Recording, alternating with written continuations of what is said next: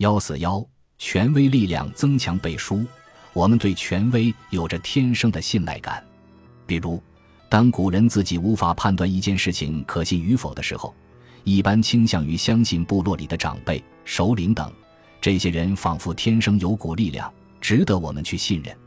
罗伯特·西奥迪尼在其经典著作《影响力》一书中就有详细阐述各个领域中的权威专家对消费者信任的影响。在信任权威的基础上，不管是他们说的话还是做的事，我们都愿意相信。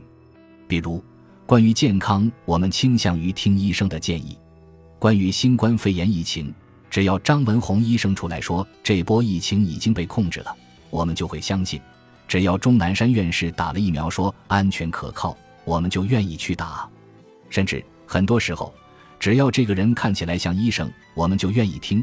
比如很多广告中扮演的医生角色都能给产品带来更好的销售。消费者信任的还有权威机构。作为个体，消费者往往对很多产品的技术领域所知甚少，希望能有个专业的机构来帮助他们做检测，以减少购买中的决策风险。比如广告中常用的第三方认证，因为不是商家自己在自夸，立场不受商家利益本身影响。天然具有可信度，消费者更容易相信这是真实的。权威媒体也是建立消费者信任的载体。一些来头很大或者专业领域的媒体都会更容易让用户信任。比如央视，在央视投的起广告，消费者会觉得更加权威可信。